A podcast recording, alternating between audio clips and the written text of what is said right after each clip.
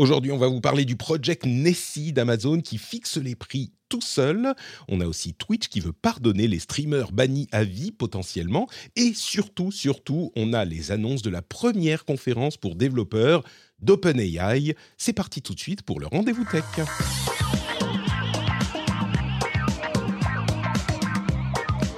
Bonjour à tous et bienvenue dans le Route Rendez-vous Tech. Je suis Patrick Béja, c'est le numéro 538 et nous sommes en novembre 2023. Je remercie très chaleureusement les patriotes qui, comme souvent en début de mois, sont nombreux. Nico Barou, enfin Nicolas Barou, Julien Mulot, Frédéric Face. Nono, Alex, Yumi, Maxouf, Maminaël et les producteurs Olivier Maury et Stéphane Lioret. Merci à vous tous et à vous toutes de permettre à cette émission d'exister par Patreon et pas forcément par Twitch, euh, comme on en parlera un petit peu plus tard. Je suis un petit filou moi aussi, comme Amazon. On vous donnera des détails sur ça dans un instant. Mais merci à vous tous, merci aux producteurs, merci aux patriotes, sans qui cette émission n'existerait pas. Ils et elles vont sur patreon.com slash rdvtech pour soutenir financièrement et je leur en suis éternellement reconnaissant. Je suis également éternellement reconnaissant au magnifique Cédric Deluca qui se joint à moi pour cet épisode. Bonjour Cédric, comment vas-tu? Bonjour Patrick, ça va et toi? Écoute, moi je suis en forme, je suis content ah d'être là, on a des sujets cool et ouais. j'imagine que tu auras des choses à dire au moins sur certains d'entre ah eux. Ouais, on a euh, des sujets donc qui vont être intéressants. On parlera de ChatGPT et de OpenAI euh, pour, comme troisième sujet important. Entre-temps, il y a des sujets intéressants qu'on va couvrir également. Euh, mais je voudrais vous dire plusieurs choses. D'abord, si vous me suivez depuis un moment et que vous êtes un ancien d'Azeroth.fr, vous avez sans doute une affinité particulière avec World of, World of Warcraft. Je vous recommande d'écouter le rendez-vous jeu de cette semaine qui sortira jeudi où on va parler de la BlizzCon qui a eu lieu ce week-end. Et il y a beaucoup de choses à dire, notamment sur World of Warcraft. Euh, j'avais une relation un petit peu compliquée avec euh, Blizzard, qui est une boîte dans laquelle j'ai travaillé, hein, vous vous en souviendrez peut-être. Et ben, on, a, des choses à dire, on en parlera dans le rendez-vous jeu, mais ça, ça sera jeudi. Si euh, vous n'écoutez pas souvent le rendez-vous jeu, peut-être que celui-là sera un épisode qui pourra vous plaire, puisqu'on va parler de ces sujets qui nous rappellent des, des souvenirs, bons ou mauvais, à tous. Donc ça, ça sera le rendez-vous jeu jeudi.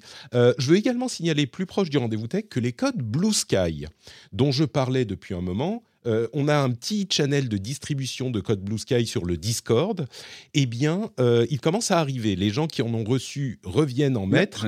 Donc, euh, tu en as distribué quelques-uns. Il y en a pas mal. Et il y en a même quelques-uns qui trouvent, enfin, je crois qu'ils trouvent tous preneurs, mais il y en a qui trouvent pas preneurs en 14 secondes, comme c'était le cas jusqu'à il n'y a pas longtemps. Donc, si vous cherchez encore des codes Blue Sky, vous pouvez venir sur le Discord. Le lien est dans les notes de l'émission, évidemment. Et on a ce channel pour la distribution. Il n'y en a pas pour tout le monde. Hein mais euh, il y en a quelques-uns pour les, auditeurs sympathiques. Et puis, euh, bah voilà, je pense qu'on peut se lancer dans les sujets principaux de l'émission, les sujets à retenir, avec le premier sujet, Amazon, qui fixe les prix tout seul. Enfin, Amazon, c'est des petits filous hein, quand même. Ils ont un algorithme en fait qui fixe les prix de certains produits et qui passe un accord avec les concurrents d'Amazon pour ne pas les baisser sans que les concurrents soient au courant. J'explique. J'explique. En fait, on parle du projet Nessie, Project Nessie, qui est un projet qui a été mieux connu avec le, projet de la, le, procès de la FTC contre Amazon, qui l'accuse de pratiques anticoncurrentielles. Et le, le projet Nessie, c'est l'un de ces points euh, de contentieux puisque c'est un algorithme qui a été utilisé pendant plusieurs années, qui était sur le point d'être ravivé, semble-t-il, c'est pas tout à fait clair, mais qui a fait gagner à Amazon 1,4 milliard de dollars, selon les estimations euh, de, diverses entités. Euh, alors 1,4 c'est pas énorme, mais c'est le fonctionnement du projet Nessie qui est intéressant. C'est un algorithme en fait qui, sur certains produits Amazon, va aller monter les prix, et puis il va aller surveiller si les concurrents réagissent. C'est-à-dire que dans le monde du commerce en ligne, on le sait, c'est un petit peu le Mexican standoff euh, de, permanent. Vous savez, c'est euh, ce truc de western où euh, il y a plusieurs personnes qui se regardent tous avec un flingue pointé vers certains d'entre eux, et c'est on a peur qu'il y en ait un qui tire, et s'il y en a un qui commence à tirer, tout le monde se met à tirer. Bah là, c'est pareil avec les prix. Quand il y en a un qui monte les prix, tout le monde regarde ce qu'ils font, et surtout Amazon, qui est le plus gros acteur de l'industrie, tout le monde regarde ce qu'ils font, et quand ils montent les prix, bah, les autres peuvent éventuellement monter les prix. Ou alors, quand ils baissent les prix, les autres peuvent baisser. Ou alors, il y en a d'autres qui peuvent baisser les prix pour être moins chers que les prix sur Amazon ou chez les concurrents et attirer des clients. Ou alors, si quelqu'un d'autre monte les prix, ben on monte pour gagner plus d'argent. Et ce que fait l'algorithme de projet Nessie, c'est qu'il sait qui est susceptible de monter, de descendre les prix. Il monte les prix sur Amazon pour voir si les autres suivent et ne descendent pas leur prix ensuite, eh ben Nessie garde le prix sur Amazon à un niveau élevé. Si les autres descendent le prix, eh ben Nessie va redescendre le prix sur Amazon aussi pour pas se faire euh, dépasser. Et en soi, en soi, c'est pas vraiment problématique. Enfin, c'est pas illégal, je crois. Mais ça ressemble quand même, si on plisse un tout petit peu des yeux, ça ressemble à une sorte de, de discussion d'accord entre plusieurs concurrents pour fixer les prix, ce qui là, s'il y a un accord pour fixer les prix, bah, c'est complètement illégal. Sauf que là, en fait, il y a cette sorte d'accord sans que... Enfin, ils surveillent automatiquement, de manière algorithmique. Ils pourraient le faire à la main, hein, mais c'est beaucoup moins facile et c'est moins rapide. Euh, et du coup, c'est comme s'il y avait un accord. C'est les mêmes effets, en fait, que s'il y avait un accord, sauf qu'il n'y a pas d'accord. Du coup, je ne sais pas... Enfin, je ne suis pas avocat, j'ai pas l'impression que ça soit sur le papier en fonction de la loi telle qu'elle est établie aujourd'hui. J'ai pas l'impression que ça soit illégal, mais quand même, ça a des relents d'illégalité. Je sais pas comment. Qu'est-ce que t'en penses, Cédric Oui, je de ce, dire. Cette, bah, euh, cet algo? En fait, la problématique que ça touche, c'est simplement en fait l'étude de la concurrence et du marché. Euh, c'est pas illégal c'est ce, truc-là est pas du tout illégal. Et d'ailleurs, spoiler alerte, il y a sans doute des vendeurs tiers sur Amazon qui utilisent eux aussi des algos qui vérifient justement les prix du catalogue et qui eux aussi adaptent les prix automatiquement. Des fois, c'est quelques centimes, c'est quelques machins. On le voit souvent si vous avez des, des, choses dans votre panier ou vous avez des petites notifications sur Amazon qui vous disent Ah, l'article a baissé de 80 centimes mmh. ou de 12 centimes, etc. En fait, c'est lié à ça. Et c'est lié, en fait, non pas que à Nessie, c'est-à-dire que Nessie, on le voit parce que Amazon a dû mettre le paquet et il doit être. Et en plus, ils ont un gros avantage, c'est qu'ils ont accès à tout, le back-office. Donc, en fait, ils peuvent même savoir si les gens ont du stock ou pas du stock. Et c'est là qu'il mmh, y a une petite limite. Mais dans les faits, aujourd'hui, tu prends, je sais pas moi, je vais prendre l'exemple des supermarchés. Il y a des gens qui font des relevés de prix, tout simplement, chez les concurrents. Il y a des gens qui sont payés pour ça ils rentrent dedans, ils font un relevé de prix de concurrence, ils notent tout ça, puis ils retournent dans leur magasin, ils disent bon ben là ils ont augmenté les prix sur ça, sur ça, sur ça. Mmh. Si on veut faire plus de marge, ben, on se met 10 centimes en dessous et on augmente les prix. Et ils n'ont pas du tout passé d'accord entre eux. Et pourtant artificiellement les prix sont montés. et inversement, quand les prix descendent, pour pas se faire concurrencer, oula oula, je descends les prix. En gros, ils ont juste automatisé les relevés de prix. C'est c'est bah, simplement ça. Et, Parce que la, pratique en elle-même, quand elle est analogique, elle, est, elle nécessite suffisamment de boulot pour que ça soit pas trop désavantageux pour le. pour le au, contraire, c'est même la concurrence qui joue. Là, j'ai l'impression que c'est l'automatisation pervertit le truc. Quoi. Ouais. Mais, en fait, Nessie est au relevé de prix et à la concurrence euh, commerciale ce qu'est le micro-trading euh, ou le fast trading euh, pour le, trading euh, où avant tu avais des traders qui faisaient des, passer des opérations à la main. Maintenant, mmh. c'est des logiciels en fait qui le font pour eux, tu vois. en fait, c'est vraiment ça. C'est, enfin, en plus, moi, je travaille dans une école qui est sur la transformation numérique. Donc, si tu veux, pour moi, c'est pile le sujet. et j'ai des étudiants qui d'ailleurs ont travaillé sur ces sujets-là d'automatisation justement de placement de, de produits sur des marketplaces. et donc, en fait, bah, c'est le sens de l'histoire. C'est-à-dire que comme l'IA t'aide aujourd'hui à générer du texte, des images, etc. Ouais, bah, le sens de l'histoire, c'est le, oh, le métier fastidieux d'aller relever les prix. C'est le bah, chat GPT pour les trolls Twitter, quoi. Il peut eh générer, le truc algorithmiquement. C'est ça. C'est exactement ça. Donc, donc, tu vois, on, on, est dans cette transformation, alors qu'on l'accepte ou pas, c'est autre chose. Mais on est dans une accélération du changement liée justement à la facilité aussi de l'accessibilité de la donnée ou même de la facilité de programmer ce type d'algo, etc. Et c'est ça qui est intéressant, c'est-à-dire qu'en même temps, ça crée des business. Ah, évidemment, les gens qui faisaient des relevés de prix, ça va leur enlever entre guillemets un job. Mais je ne suis pas certain que le job releveur de prix soit vraiment un vrai job sur lequel tu peux, puisses postuler. C'est souvent une tâche qu'on donnait à un commercial en disant Bon, tiens, toi, tu n'as rien à faire. Bien sûr. au lieu de balayer la boutique, tu vas aller chez le concurrent et tu vas noter le truc. Tu vois voilà. C'est vraiment ça. C'est hyper intéressant parce que ça pose vraiment la question d'une pratique qui n'est pas illégale et même qui, qui est complètement. qui fait jouer la concurrence, quoi. Mmh. en, ah en analogique, une fois que tu la numérises, étant donné que ça va a priori nuire aux euh, clients, c'est ça le problème de la FTC, c'est qu'ils se disent mais Amazon, oui, enfin, et, en même temps, l'idée que Amazon implémente ce genre de processus, c'est complètement logique. C'est la, le, comment dire, la suite logique ah de ce qu'ils font depuis, depuis un moment. Et, euh, et Amazon, comme on, on, le dit souvent, ils sont en board meeting, tu vois, chez eux, et puis ils se demandent, bon, est-ce qu'il faudrait qu'on le fasse ou pas? Puis il y en a un qui se lève et qui dit, et donc ils se disent, ok, bah, on va le faire. De la même manière que j'en plaisantais juste avant le, le lancement de l'enregistrement, je disais, mais moi aussi je suis un filou quoi avec Amazon parce qu'on utilise Twitch. Et Twitch, ils se font de l'argent. Bon, alors, avec la pub, je mets jamais de pub dans les oh, streams. même l'argent. Euh, avec et moi, je me dis, mais j'aime l'argent. Et je mets jamais de pub dans les streams. Euh, j'utilise pas, j'encourage les gens à aller sur Patreon plutôt que avec les subs sur euh, sur Twitch. Enfin, j'utilise leur service gratuitement et euh, bon, c'est normal, hein, je suis dans les clous, hein, bien sûr. Mais, euh, mais, mais, enfin, c'est un truc de filou, quoi. Et là, c'est un truc de filou. Ah oui. Et c'est, je sais pas si c'est plus grave. Est-ce que c'est grave au final? Je sais pas. C'est la question à laquelle il faut répondre et à laquelle les. Oui. Les, tant qu'on a la maîtrise du truc. Ouais, tant, tant, tant qu'on a la maîtrise du truc et que ah, il y a pas il y a pas de de on s'amuse en fait, le problème, c'est que Amazon sait si les gens ont des stocks ou pas et le jour où les vendeurs tiers n'ont plus de stock, ils peuvent monter les prix en se disant: «Bah, mmh. je suis le suis le seul à en avoir, du coup, bah, je vais les vendre plein pot et je vais me faire grave de marge». Alors là, c'est pas ça, ça, ça cet algo, c'est pas ça que ça concerne, hein, mais je suis sûr qu'ils peuvent faire ça par ailleurs aussi ou bien sûr.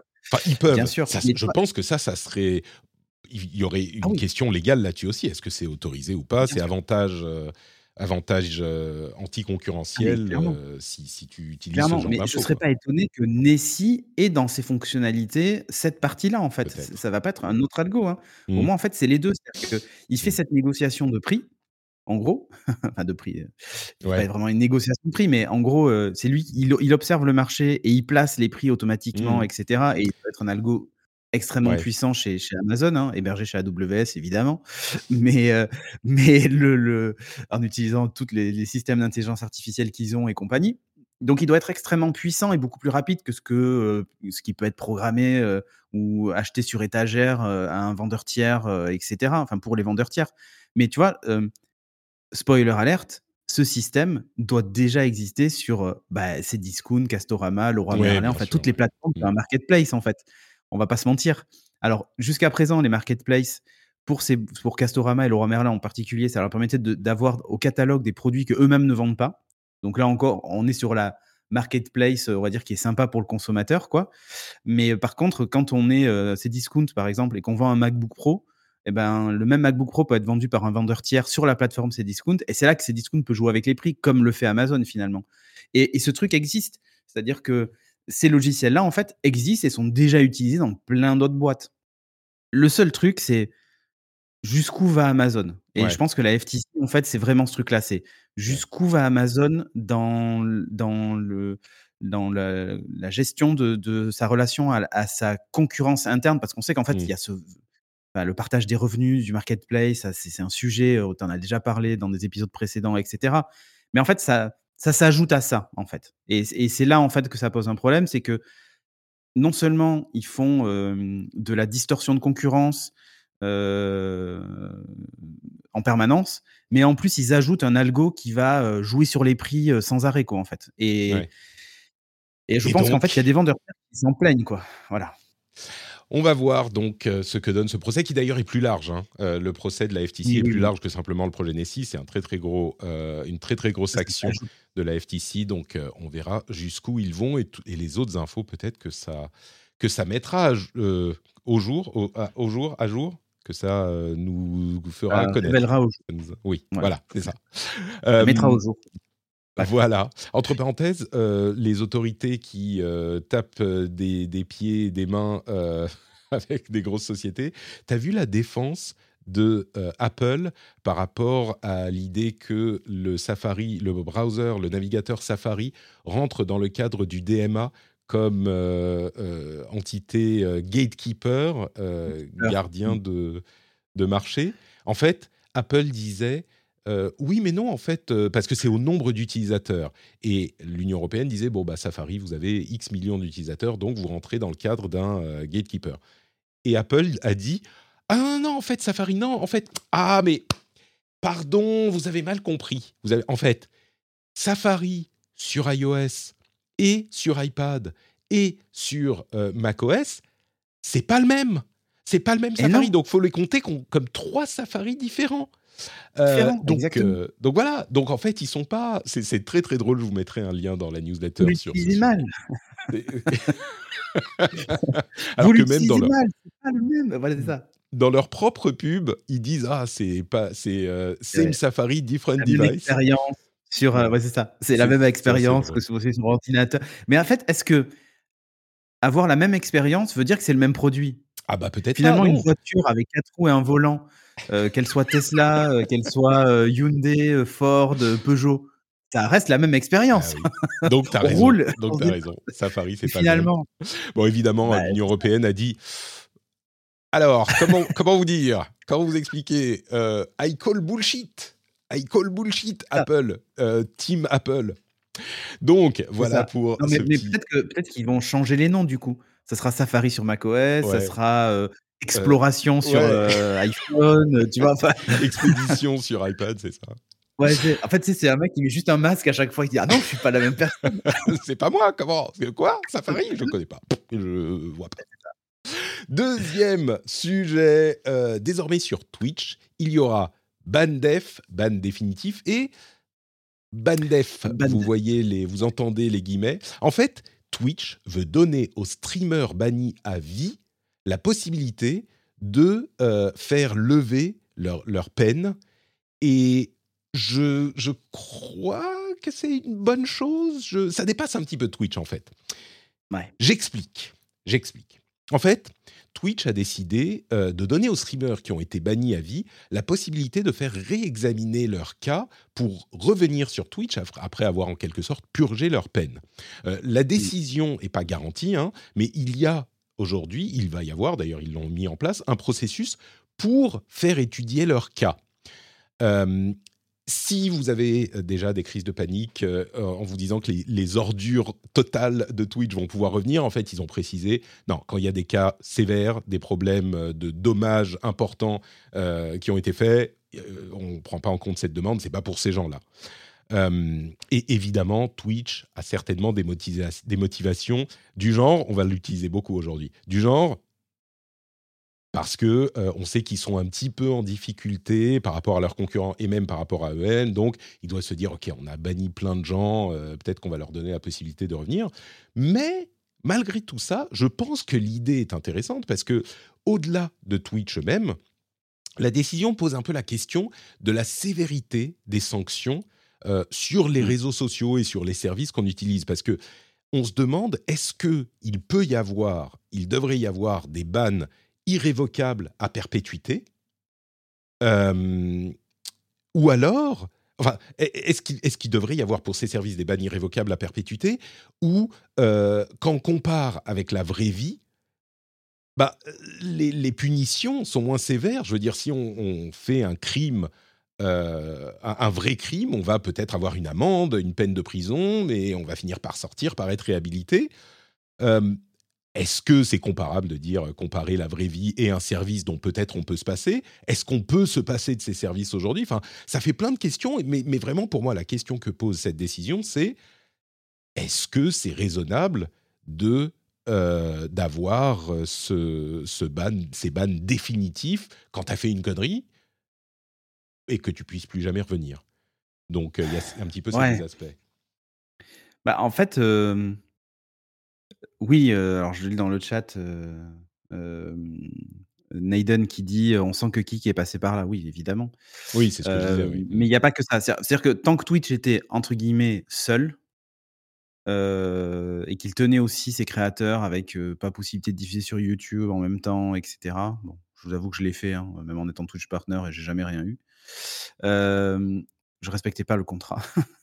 Mais le, le fait en fait filou, toi aussi. Tout le monde, il y a que des petits ouais, filous ici, c'est fou. J'aime l'argent, mais le, le, fait que le fait qu'en fait voilà, ce, ce, il soit plus en position, j'allais dire de monopole. C'est pas vraiment ça, c'est pas vraiment monopole, mais en tout cas, l'après Covid a montré que la plateforme en fait avait de la concurrence en fait. et puis surtout, les, les, les contenus, ont, enfin les, les, modes de consommation ont changé. C'est-à-dire que l'âge d'or de Twitch, c'était le confinement. Très sincèrement, c'était l'âge d'or de Twitch, surtout, que ce soit sur les revenus pour les créateurs, que ce soit sur les contenus produits, le nombre de streamers, etc. Aujourd'hui, en fait, on n'est plus du tout là-dedans. C'est-à-dire que il y a plus de gens sur TikTok, sur Insta, etc., mmh. qui consomment du contenu tous les jours. Regardez combien de contenu Twitch vous consommez par jour versus combien de contenu Insta ou TikTok vous consommez par jour. Et là, il n'y a juste pas photo, en fait. Ou même de vidéos YouTube. Je suis sûr que sur la semaine, vous avez peut-être vu plus de vidéos YouTube, en tout cas pour certains. Hein. évidemment, on ne peut pas faire d'un cas particulier une généralité, mais, mais en moyenne, il y a beaucoup plus de contenus qui sont regardés par, par les gens de manière globale ailleurs que sur Twitch. Et en fait, la problématique, c'est que Twitch aussi s'est donné cette image de mais un peu comme le Twitter d'avant Elon Musk, c'est-à-dire, nous, on est vraiment, on défend tout le monde. C'est-à-dire qu'on est dans, on, veut créer un espace de bienveillance où tout le monde se sent bien, il n'y a pas de place pour, entre guillemets, la polémique, ou même pas de place tout simplement pour, bah, on respecte la loi, on va même au-delà de la loi, quelqu'un qui prononce des mots interdits, qui, qui dit des choses qui tombent sous le coup de la loi, bah, nous, on les banne def. Mais comme tu le disais, en fait, c'est-à-dire que dans la vraie vie, tu payes ton amende ou tu fais de la prison, imaginons, tu dis vraiment un truc très très grave et tu finis en prison. mais une fois que tu as, purgé ta peine, normalement, tu es réhabilité. Alors, ça ne veut pas dire que quand tu sors, tu es meilleur, hein, mais en fait, tu as payé pour ça. Mmh. Et donc, le ban def, par contre, c'est tu prends perpète, direct, en fait. et quel crime mérite la perpétuité? Euh, tu vois, en fait, c'est ça le, c'est ça le truc. même la prison à perpétuité, euh, c'est généralement 20 ans, je crois, en France, ouais, ça, euh, avec un réexamen possible. Oui, après, il y a des réhabilitations de peine, il y a plein de trucs. Le pire crime que tu puisses commettre t'envoie en prison pendant 20 ans. C'est pas toute ta vie, c'est 20 ans. bien sûr. Et sachant qu'il y a des gens qui vont dire oui, ça, va, Twitch, t'en as pas besoin pour vivre, c'est pas la même chose que. Alors, oui, mais. la comparaison en fait, est boiteuse. Oui, sauf que on te prive quand même d'une liberté, celle d'utiliser un service en ligne. Tu vois ce que je veux dire? C'est qu'en fait, même si c'est pas la prison, même si c'est pas essentiel à ta vie ou j'en sais rien, mais n'empêche que si demain tu veux produire du contenu et tu étais connu, ben en fait, on te prive d'une liberté de t'exprimer sur une plateforme qui servait ton, ton business à la base. Tu vois, si demain tu es ban def de, de, de Twitch, bah, alors évidemment, tirer sur YouTube, tirer ailleurs, mais quand même, on te prive d'une plateforme, de ta mmh. liberté de t'exprimer sur une plateforme. Bah la, ça, reste une privation de quelque même plus qu'une plateforme. La plateforme par défaut de euh, diffusion en direct aujourd'hui, c'est Twitch. Donc évidemment, ce c'est pas une décision légale de loi machin, mais on, pense. Là, on est en train de réfléchir avec Cédric à la, aux conséquences et à la gravité, enfin la gravité de la peine sur les conséquences que ça peut avoir. Et pour des gens qui sont des créateurs de contenu, bah, les conséquences, effectivement, peuvent être euh, importantes, quoi. Même si c'est pas la fin du monde d'être banni de Twitch, bah, ça dépend. Aujourd'hui, il y a une économie, d'un certain, une certaine industrie qui se repose là-dessus. Donc. Euh oui. Oui, clairement. Donc, euh, il y a. Y a hum, je, suis partagé quand même sur la question. Hein. Euh, on pourrait presque lancer le, jingle de l'avocat du diable. Mais euh, quand on voit que, que euh, Trump, par exemple, est revenu sur X, enfin en tout cas, il est revenu. non, il n'est pas vraiment revenu, mais on va dire que. Ah bah si, maintenant il est revenu. Que, ou enfin, il, il tweet rien. Enfin, par rapport à ce qu'il tweetait avant, ça n'a rien à voir en fait. Il a commenté son procès récent là, etc. Mais il a posté son mugshot, je crois, dessus quand il mmh. s'est fait arrêter. Mais mais l'idée, c'est qu'en fait, il a été réhabilité en disant ben non, on va pas bannir sous. Bah, justement, le prive de la liberté de s'exprimer, ce qui est important aux yeux d'Elon Musk, sur une plateforme en fait qui est, même si elle n'est pas publique, en tout cas, elle est un média en fait de communication. C'est-à-dire que tu le disais, je crois, dans le dernier rendez-vous tech où tu disais que X-Wire pour les communiqués de presse, etc. Enfin voilà, qu'on était vraiment sur cette J'écoute tous les rendez-vous tech, Patrick. je, peux, je, peux, le dire. Hein. Les gens bien, les gens mais, le font. Mais oui, oui, non, mais, c'est ça la question en fait. C'est et, en fait, voilà, la question de fond, c'est ça. Mmh. C'est est-ce qu'on on peut bannir définitivement quelqu'un d'un service? Est-ce que, est-ce que bah, peut-être on ne devrait pas faire finalement la même chose que dans la loi en fait Tu vois, typiquement, bah, propos racistes tenus en place publique, c'est tant d'amendes. Bon, alors là, évidemment, c'est s'il y a plainte, etc. Mais, mais en tout cas, c'est, je sais pas moi, interdiction, je sais pas, de, de, radio, de télé pendant 5 ans. Bah, ok, t'es banni de Twitch pendant 5 ans. Mais dans 5 ans, bah, ton compte revient. Tu vois ce que je veux dire? C'est-à-dire qu'en fait, le ban def, pour moi, c'est quand même, c'est quand même le, le truc le plus extrême. Et en fait, le problème, c'est qu'en fait, il ne sert pas de leçon. C'est-à-dire que les gens vont ailleurs, mais mmh. continuent à tenir les promos et voire même ça sert leur cause. C'est-à-dire, ben, voyez, en fait, on veut me faire taire alors que je dis une vérité qui bah, dérange. disons que, ouais. c'est vraiment ce truc-là. quelqu'un qui, se fait, quelqu'un qui se fait ban 5 ans, il va aller ailleurs aussi. Hein. Peut-être qu'un mois, tu peux dire, ok, je vais prendre des vacances. Mais non, mais en fait, on nous dit, on, nous dit dans la chatroom, oui, je comprends ce que tu veux dire. On nous dit dans la chatroom, euh, oui, c'est une plateforme privée, t'enfreins les règles, t'es puni, voilà. Bah oui, bien sûr. Mais et, la, comparaison avec la loi, évidemment, c'est limite. Hein. la plateforme est privée, elle, elle établit ses règles et elle peut établir les règles de dire, bon, bah. Ah, mais elle tombe sous le coup de la loi, elle. Ah, bien sûr, si elle laisse passer des choses comme ça, c'est elle qui tombe sous le coup de la loi. Et en fait, pour éviter tout problème et peut-être que le service juridique de Twitch soit le, service qui emploie le plus de personnes versus les développeurs, etc., ils préfèrent blinder les, conditions générales d'utilisation de services pour être sûr que bah, on se contente d'avoir 100 euh, avocats, quoi, mais pas plus. Euh, ça coûte moins cher. Et, du coup, là, euh, mais bon, on nous demande aussi, par exemple, est-ce qu'un méga shadowban sur, la shadowban sur la plateforme serait pas plus efficace? Oui et non, ça dépend. Le shadowban, pour ceux qui ne savent pas, c'est le fait de ne pas bannir une personne, mais de ne plus la faire mettre en avant par l'algorithme. Donc, en gros, euh, tout à coup, tu as beaucoup moins de visibilité, etc. Et je, schématise. Hein. Mais, vas-y, vas-y. Euh, et, et, mais, mais, ça Pikachu fait une remarque intéressante aussi. Si il dit ça a bien marché pour Trump. Vas-y. Euh, ça a bien marché pour toi, mine de rien, quand il était sur Twitter, on l'entendait beaucoup moins, quand il a été, quand il a été ban. Mais en fait, moi, je trouve qu'il y a un problème, c'est qu'en fait, maintenant, tout le monde connaît, ou quasiment tout le monde connaît le nom, enfin, tout le monde, dans la sphère tech, en tout cas, connaît le nom de son, de son application, le True Social qu'il a lancé, en fait. Ça fait une énorme pub pour sa plateforme. Alors, je dis pas qu'elle a décollé ou quoi que ce soit, mais n'empêche que ça l'a servi. Mmh. C'est-à-dire que cette, impossibilité d'utiliser X l'a servi. Non, mais Disons que, bon, tu vois, en fait, il y a toujours les, deux. bien sûr, il y a les deux côtés, euh, il y a le revers de la médaille et les conséquences du, truc. Euh, je dirais que sur le principe, oui, pour, pour revenir sur le Shadowban, euh, les gens qui ont déjà une grosse communauté, en fait, ça change pas grand-chose parce qu'ils peuvent toujours utiliser le service et les gens qui ont une grosse communauté, bah, leur communauté va les trouver quand même. Donc le Shadowban, c'est encore un autre problème, mais même si ça peut avoir des conséquences. mais ce qui est vraiment intéressant là-dedans, c'est vraiment cette question du principe de Bandef, parce que je crois que euh, les premières années de euh, ces, discussions internes et de ces réflexions, on se disait, bon, bah, il y a le truc ultime, c'est Bandef, mais les services avaient 2, 3, 4, 5 ans, donc on ne se disait pas, est-ce que Bandef, c'est, euh, ça va durer 20 ans, quoi, on n'y pensait pas. Aujourd'hui, on se pose cette question, et pour moi, pour répondre clairement, je pense que les bans définitifs sont trop sévère et que euh, il, faudrait des moyens au minimum un moyen de faire appel une fois ou pas de faire appel ou de, faire une demande de réexamen et le problème, c'est que pas mal de ces réexamens vont passer par des trucs automatisés. On va vous répondre désolé, vous ne rentrez pas dans les trucs et tu n'auras pas peut-être de, de moyens de faire plus. Mais euh, le principe de se dire tu peux demander un réexamen, ça me paraît plus juste que le fait de dire bon ben voilà c'est terminé à vie.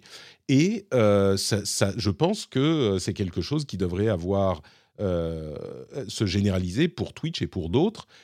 Et c'est Twitch qui décide. C'est-à-dire qu'on peut demander. Ouais, en fait, il faudrait. Et, le système eux, idéal, ils vont, ils vont, ils vont décider s'ils révoquent ta punition ou pas. Mais en fait, presque le système idéal, ce serait si Twitch, par exemple, dit bah, nous, on est pour vous réhabiliter, ça serait que limite, en fait, il tire au sort parmi tous les, les, gens qui produisent du contenu sur Twitch, tu vois, les Twitch partners, en disant est-ce que vous êtes pour ou contre la réhabilitation de, Oula, une sorte de tribunal public. Pas public, en fait, ça, ça soit pas public, en fait. C'est genre, tu reçois un sondage et on te dit est-ce que bah, vous êtes pour ou contre la réhabilitation Parce qu'en fait. Ouais, mais il faut connaître la nature des crimes, entre guillemets. Il faut connaître juste, le personnage. mais regarde, regarde, le. Quoi. Tu vois, en fait, la problématique, c'est qu'en réhabilitant des gens bah, que toi, tu n'aurais pas réhabilité parce que, je sais pas, à propos antisémite, j'en sais rien, un truc, toi, tu te dis non, mais ça, hors de question, en fait. Et ça entache l'image de la plateforme sur laquelle toi-même, tu streams, en fait. Tu vois, et en gros le fait que Twitch valide ça et que tu continues à streamer sur la plateforme, est-ce que finalement tu cautionnes pas la décision de Twitch? Tu vois, c'est ce qui s'était passé un moment avec, je crois, c'était Tipeee, euh, quand il y avait eu euh, des, financements de, gens antisémites, machin, des créateurs de contenu qui avaient dit euh, non mais moi je reste pas sur cette plateforme, c'est hors mmh. de question, ils valident ce genre de truc. En fait, on arrive à ce niveau-là. Et c'est pour ça que la solution n'est pas simple en fait. Mais, mais, pour faire un tribunal d'autres streamers, il faut que les gens connaissent la problématique, sachent ce que la personne a mmh. fait, sachent comment elle se comporte aujourd'hui. Euh, et les streamers, ils ont un boulot, tu vois, ils ont d'autres choses à faire. Nathan, euh, disait, est-ce que pour tous les cas, en fait, on propose un recours? Eh bien, en fait, ça, c'est une bonne question, euh, Nathan. Est-ce que dans tous les cas, on, peut autoriser une demande de recours? Bah, À partir du moment où on se donne la liberté de répondre bah, non, on valide pas, on peut, en fait. c'est ça, ça le truc. Ouais. Bah, bien sûr, en tout sauf qu'ils disent, ils disent déjà les termes qu'ils utilisent, c'est les high severity harms, donc les dégâts sévères.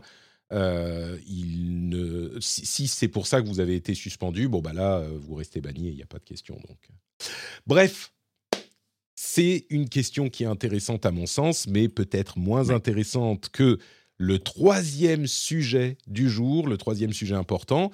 OpenAI mmh. a fait sa première conférence de développeurs et ils ont annoncé des choses assez intéressantes. Les deux que je retiens, c'est ChatGPT 4 Turbo et c'est euh, GPTs. Comment on peut les appeler Tu sais, les, nanas qui dansent derrière dans les années 60. Euh, euh, c'est les ChatGPTs ah. de GPT, tu vois. C'est un petit peu comme les Schtroumpfs, mais c'est pour l'IA. donc il y a ça. Et il y a aussi. oui, donc c'est ça, ChatGPT 4 et les GPTs. Et du coup, j'explique de quoi il s'agit. C'est la première conférence pour développeurs d'OpenAI. Euh, l'année dernière, ils avaient lancé ChatGPT. Ils ne pensaient pas que ça serait aussi important que euh, ça ne l'a été au final.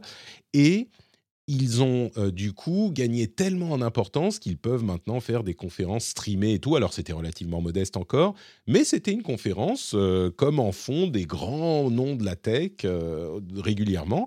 Et ben OpenAI a fait ça pour annoncer des nouveautés plutôt orientées vers les développeurs, mais pas seulement. D'abord, il y a GPT-4, donc GPT-4 Turbo, qui euh, a plusieurs euh, capacités supplémentaires. D'abord, le fait qu'on peut lui donner des prompts plus longs. On peut envoyer jusqu'à 128 000 tokens, 128 000 caractères au lieu de 32 000. Ah, c'est pas des caractères, hein, les tokens. Hein. Attention. C'est oh, bon, on est à peu près dans ce genre de. de, euh, non, c'est beaucoup moins parce qu'en fait, un token, c'est euh, par exemple, si je te dis euh, Patrick, Patrick, c'est peut-être deux tokens en fait. C'est pas étrique en fait. Ça peut être, euh, tu vois, pas forcément un seul. Le découpage en fait, il est pas, il est pas au caractère en fait. Alors peut-être pas au caractère, mais c'est l'équivalent qu'ils ont donné. C'est un livre de 300 pages avec 128 000 tokens. Ouais, ouais, ok. Ça, fait, ça fait à peu près ça.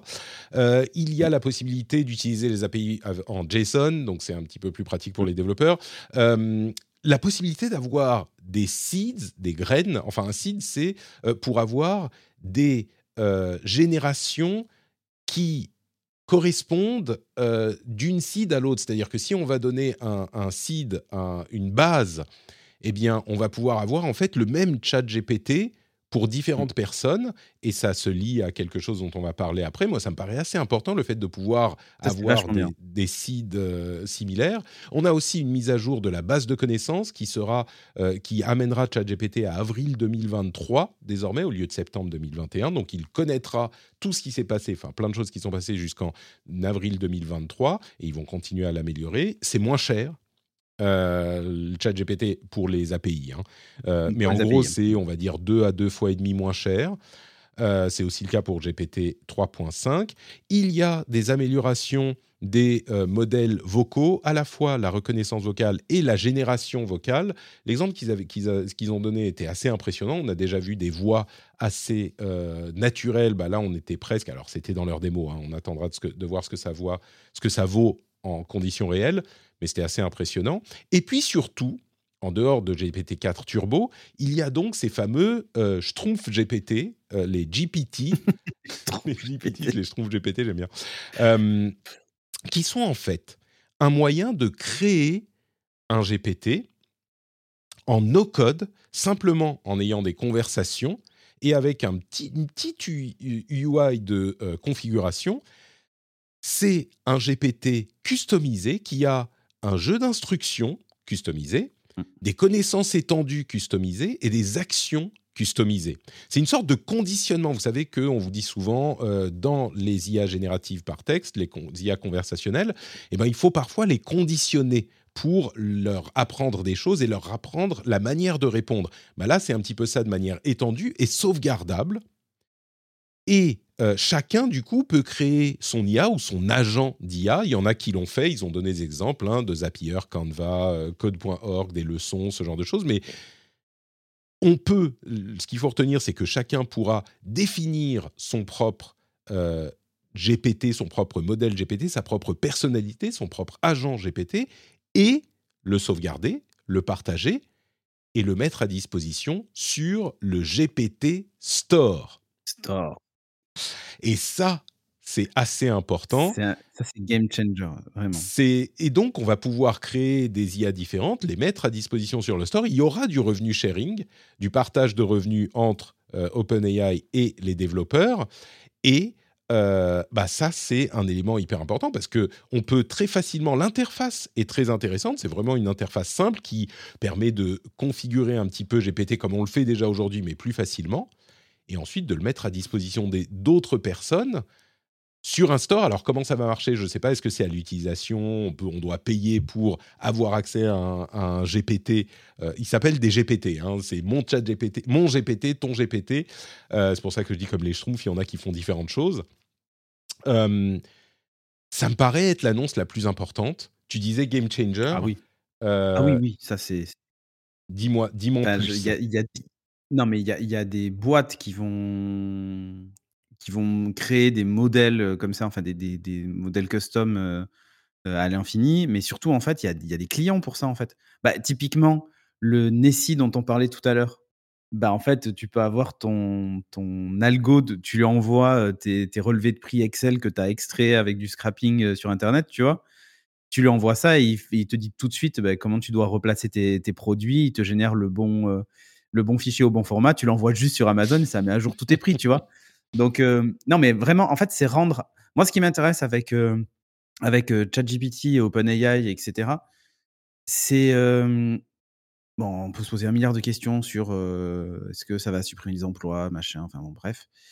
on va passer ce sujet parce qu'on a déjà débattu mille fois et il est important. je, bien sûr, pas que ça l'est pas, mais c'est pas le sujet du jour. En fait, moi, ce qui m'intéresse avec ça, c'est que ça démocratise cet usage-là. En fait, cet usage qui était réservé à création de euh, de création de d'applications boostées à l'IA en fait ça, et de mmh. customisation en fait c'est ça qui est intéressant c'est-à-dire que des gens qui savent pas coder qui qui euh, ont pourtant des idées ont envie de faire des choses etc et savent pas comment faire bah, en fait ça démocratise entièrement ça euh, évidemment ça sera jamais et encore, je dis jamais. Euh, maintenant, je ne veux plus dire jamais.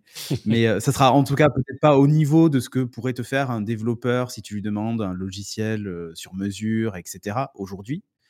mais n'empêche que ça va te permettre, ça, va démocratiser vraiment l'usage pour, pour tout le monde en fait. N'importe qui pourra demain créer son petit, son petit GPT euh, et, euh, et l'utiliser pour euh, ses tâches du, du, quotidien, pour peu importe en fait, pour peu importe quoi d'ailleurs.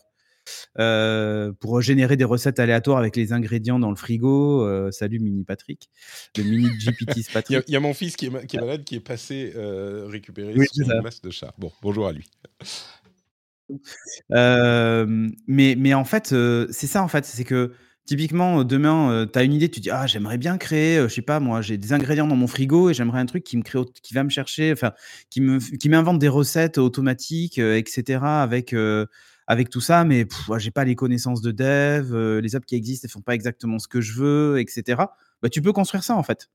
C'est ça qui est, qui est hyper intéressant, c'est que toi, Patrick, tu vas aller sur ton truc, tu vas build ton GPT spécial recette que tu vas entraîner sur les recettes que tu aimes bien. Et tu vas dire, bah, voilà ce que j'ai comme ingrédient, et dire, bah, tiens, voilà, tu peux faire ça, je te recommande de faire ça, etc. Machin, tu vois. Ou pour Fit Patrick, tu peux dire, moi, je veux des recettes qui ne passent pas tant de calories, tant de machin, tant d'apports journaliers, et il va te faire ton truc, tu vois. C'est ça qui est intéressant. Effectivement, c'est effectivement, c'est pas que c'était pas possible avant, mais ça nécessitait de vraiment se concentrer, de, voilà, mettre les mains dans le cambouis. C'était pas accessible, exactement comme tu le dis.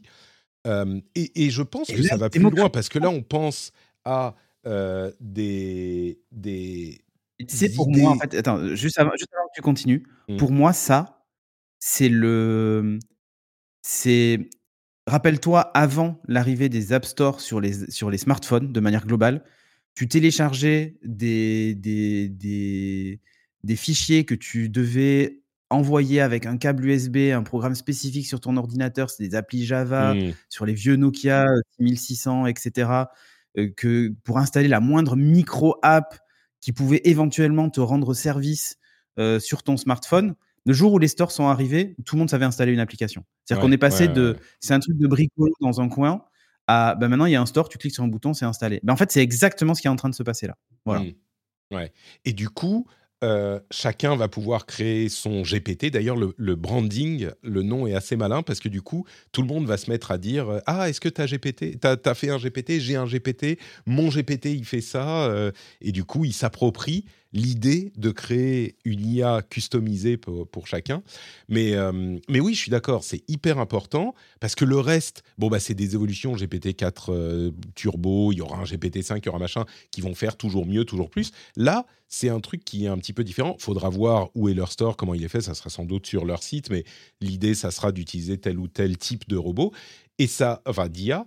Et ça. Euh, permet à n'importe qui, parce que là on pense à des trucs pour des recettes, mais ça peut créer différentes personnalités d'IA. On peut, on parlait de créateurs de contenu. Il y a des créateurs de contenu qui vont pouvoir faire leur propre IA euh, en fonction de, avec leur personnalité, des trucs euh, de personnages qui existent déjà, hein, mais qui seront beaucoup plus accessibles, de personnages euh, différents existants. Mmh. de personnages de fiction, de personnalités historiques. Enfin, vraiment, c'est à la fois un truc ludique et à la fois un truc qui offre d'autres euh, possibilités, qui est vraiment intéressant. Euh, je précise. Le jeu de rôle, Patrick. Je, pardon? Ou le jeu de rôle, Patrick. Tu vois, Par exemple, le jeu de rôle, tu vas pouvoir, tu vois. D&D, tu vois. Tu veux faire un, un jeu de rôle, t'as pas d'amis. Tu peux faire un jeu, tu veux faire un jeu de rôle et t'as pas d'amis. Bah, tu te récupères ton groupe euh, d'aventuriers sur GPT, euh, ton TGPT aventurier, et tu pourras jouer avec eux.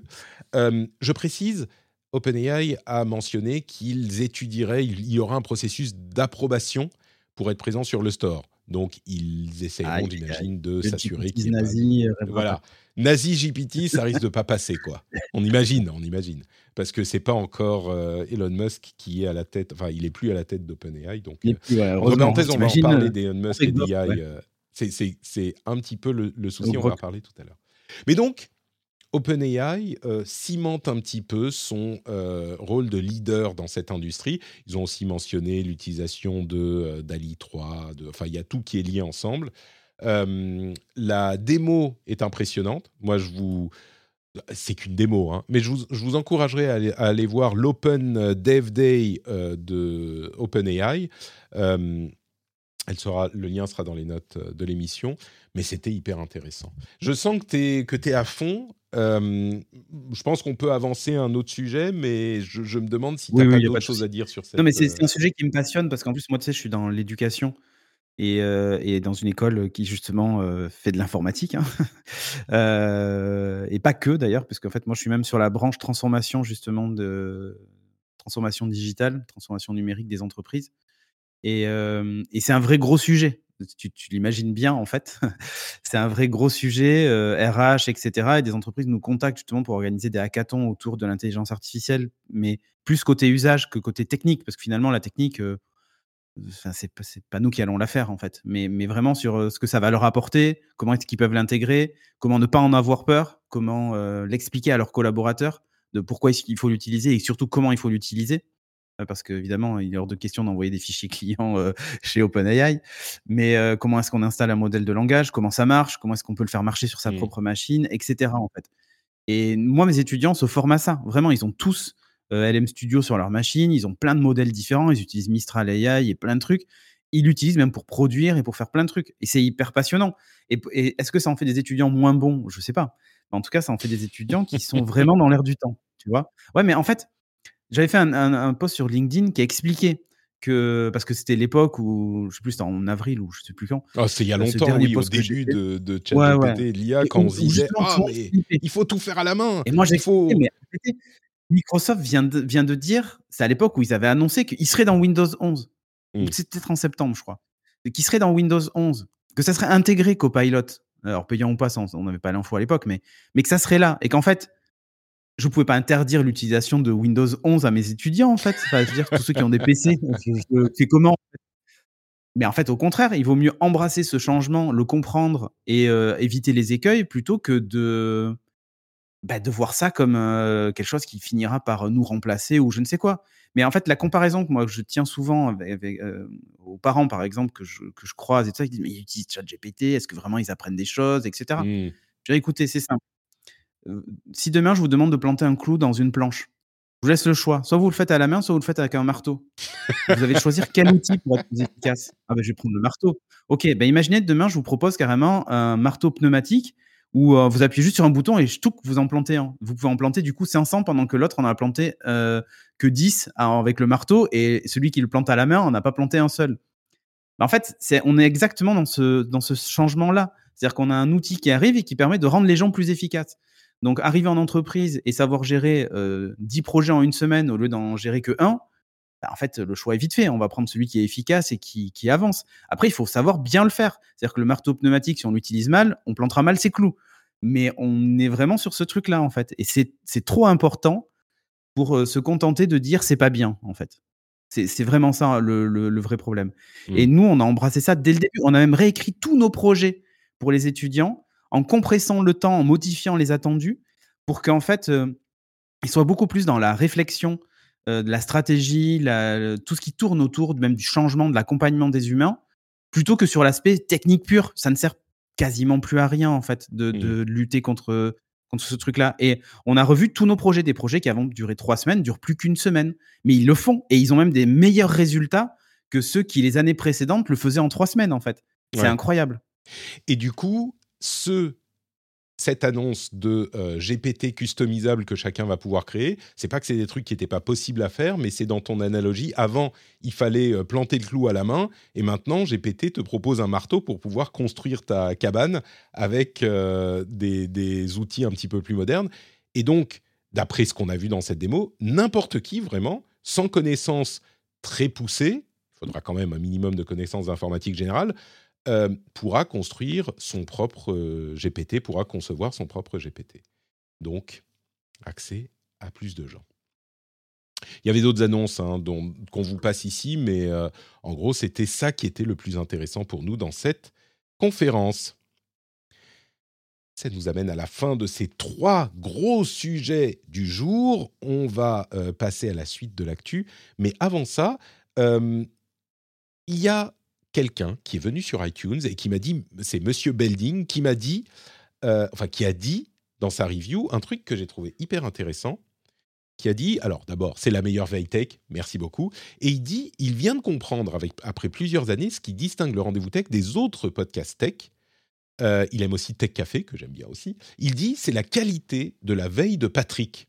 Les marronniers sont traités, mais il y a toujours des sujets originaux, bien amenés par l'animateur et surtout accessibles au grand public. Ça me fait hyper plaisir que tu euh, dises ça, Mr. Belding, parce que, enfin Monsieur Belding, parce que euh, c'est un truc qui me tient à cœur que j'avais pas vraiment formulé de la bonne euh, manière, mais qui me paraît important. Par exemple, aujourd'hui, bah, on a parlé évidemment d'OpenAI, on va parler d'autres sujets que vous voyez dans les gros titres un petit peu partout, mais on a parlé aussi de sujets un petit peu moins connus, euh, mais qui sont quand même importants ou juste intéressants. Et ça, c'est un truc qui, qui me tient à cœur il faut avoir, vous savez, quand on a parlé la semaine dernière, enfin il y a quelques semaines du, euh, on a parlé du risque 5, risque 5, euh, on a parlé la semaine, une autre semaine du, de la philosophie POSSI. Aujourd'hui, on vous parle de Project Nessie, de, du fait que Twitch unban les trucs. C'est pas des trucs que vous allez voir partout, mais je pense que c'est des trucs qui sont importants pour comprendre l'industrie de la tech et par extension, comme toujours,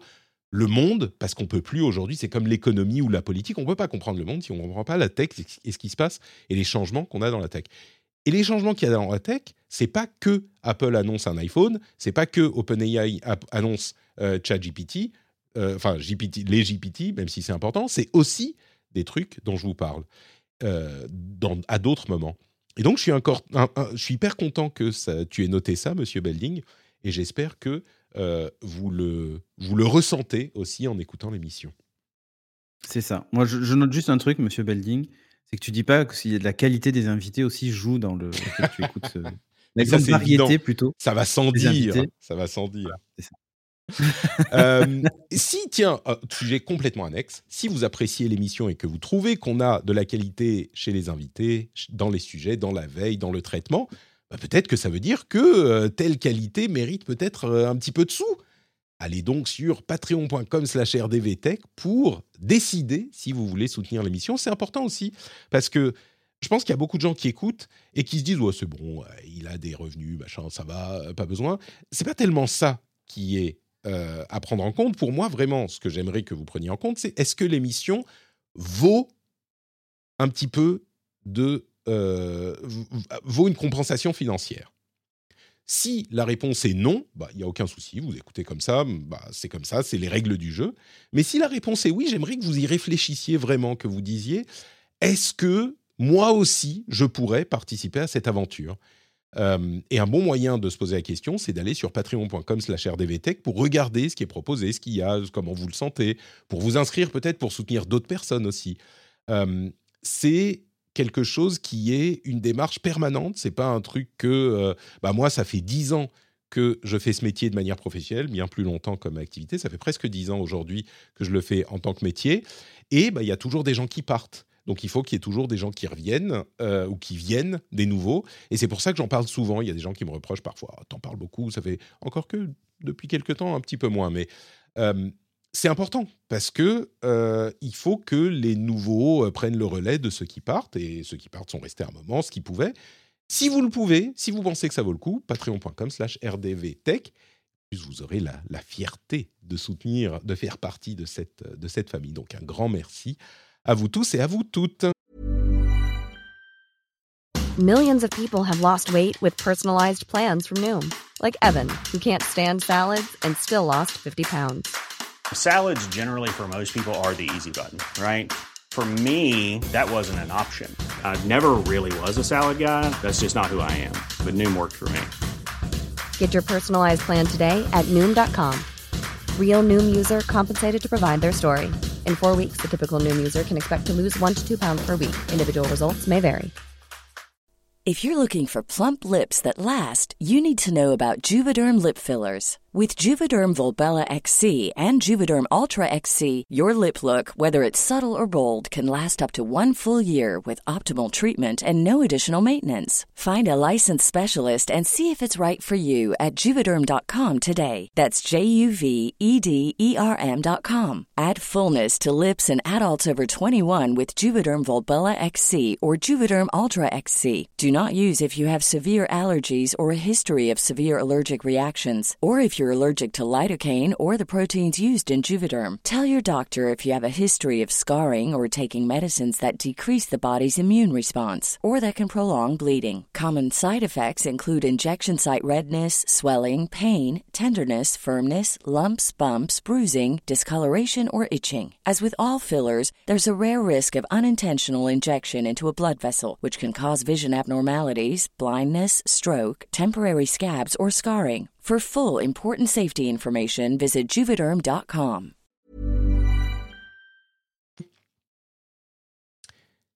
Et on continue avec le reste de l'actu.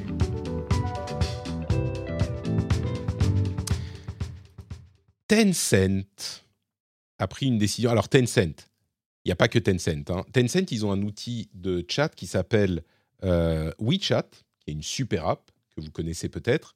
Mais il y a aussi d'autres outils de, chat en Chine. Il y a Douyin, il y a Kuaishu, etc., etc. Eh bien, sans doute à l'initiative du gouvernement euh, chinois, ils ont décidé de demander à tous leurs utilisateurs qui ont plus de 500 000 followers de révéler leur vrai nom et leur vraie identité. Ça vient de Chine et forcément c'est un petit peu euh, problématique par principe. Mais est-ce qu'on peut, en se faisant un tout petit peu l'avocat du diable, imaginer un monde dans lequel obliger les gens qui ont un certain nombre de followers euh, à révéler leur identité serait positif, serait une bonne chose? Ou est-ce que c'est simplement une attaque contre l'anonymat Et c'est même pas que l'anonymat, parce que je pense que euh, le gouvernement chinois a ses entrées dans euh, l'infrastructure de ces différents apps. Et donc, s'ils veulent savoir de qui il s'agit, bon, bah, ça va pas prendre très longtemps. Mais c'est donc plus de, révéler leur vrai nom au public. Je sais pas ce que j'en pense de ça. Est-ce que toi, tu peux me dire ce que j'en pense, Cédric? Parce que je suis. Euh, Le problème, c'est que nous, en fait, les gens savent comment on s'appelle.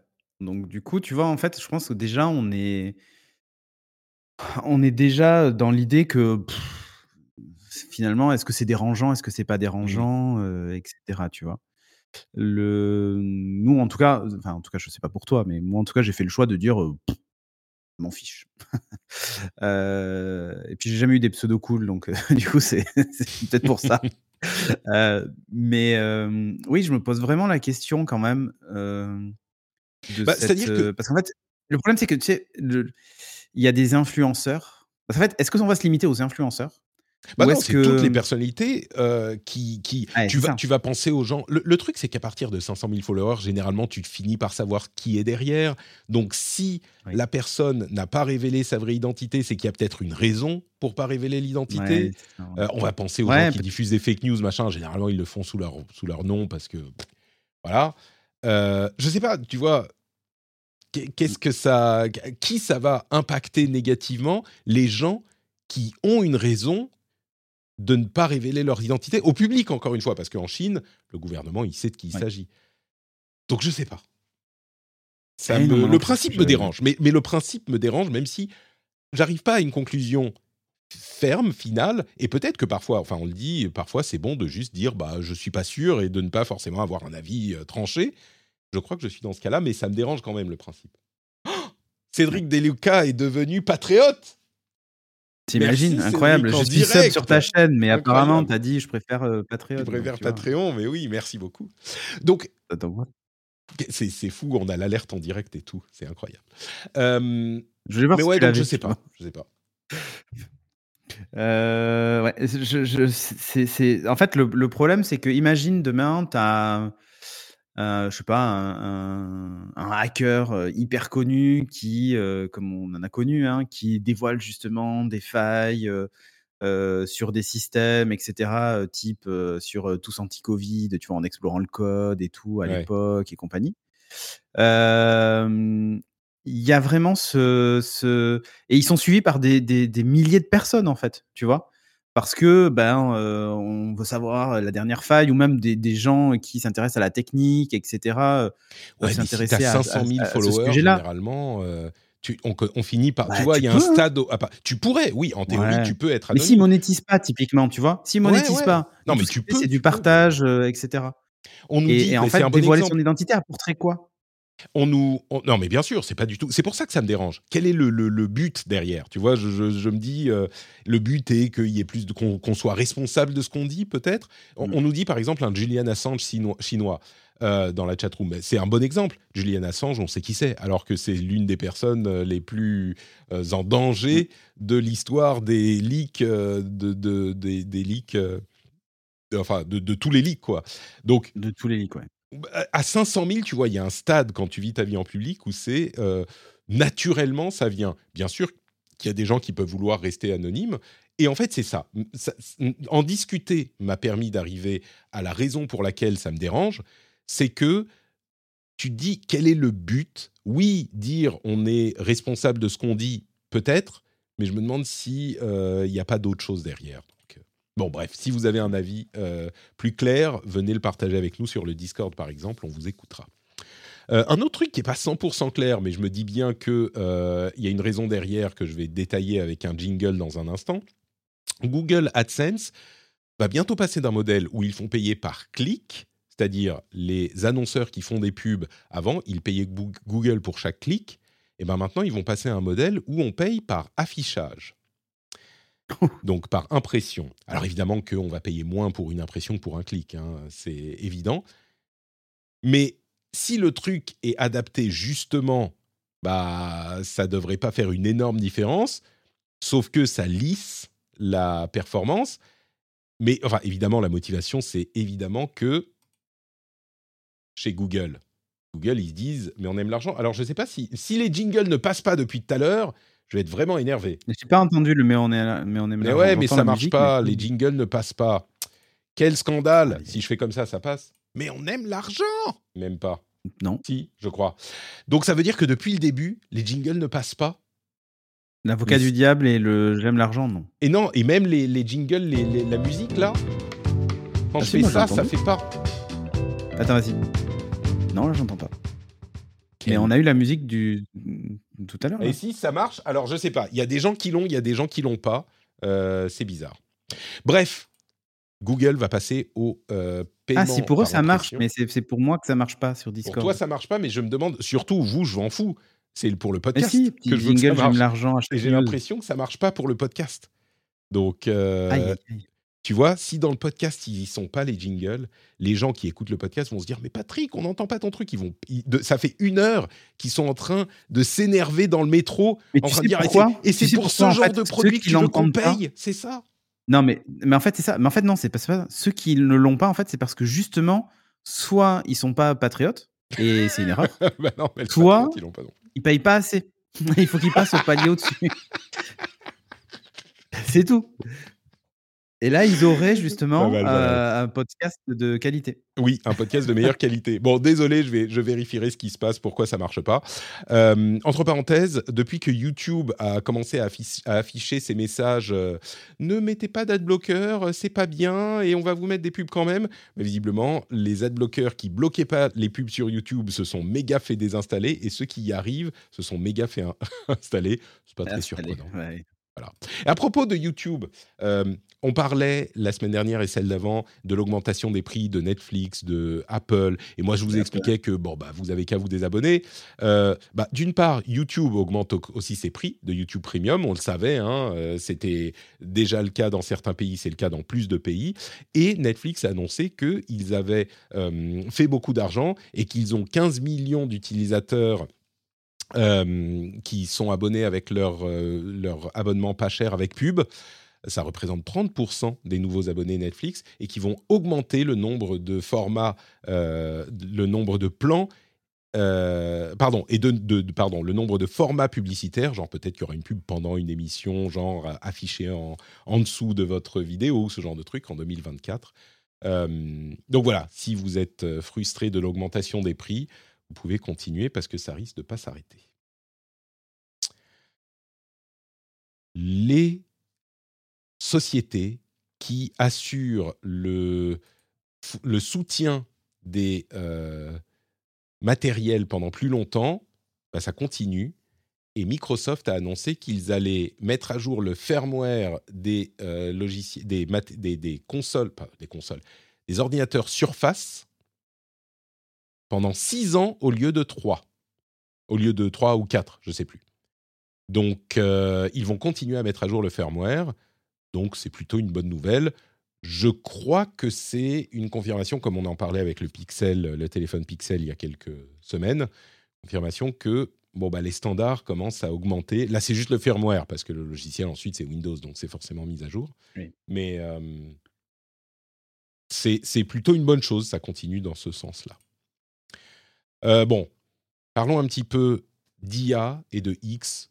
tu sais quoi, j'ai une question. Est-ce qu'on va réussir à dire du bien, potentiellement, de Twitter Elon Musk? Ça nous arrive de temps en temps. c'est vrai.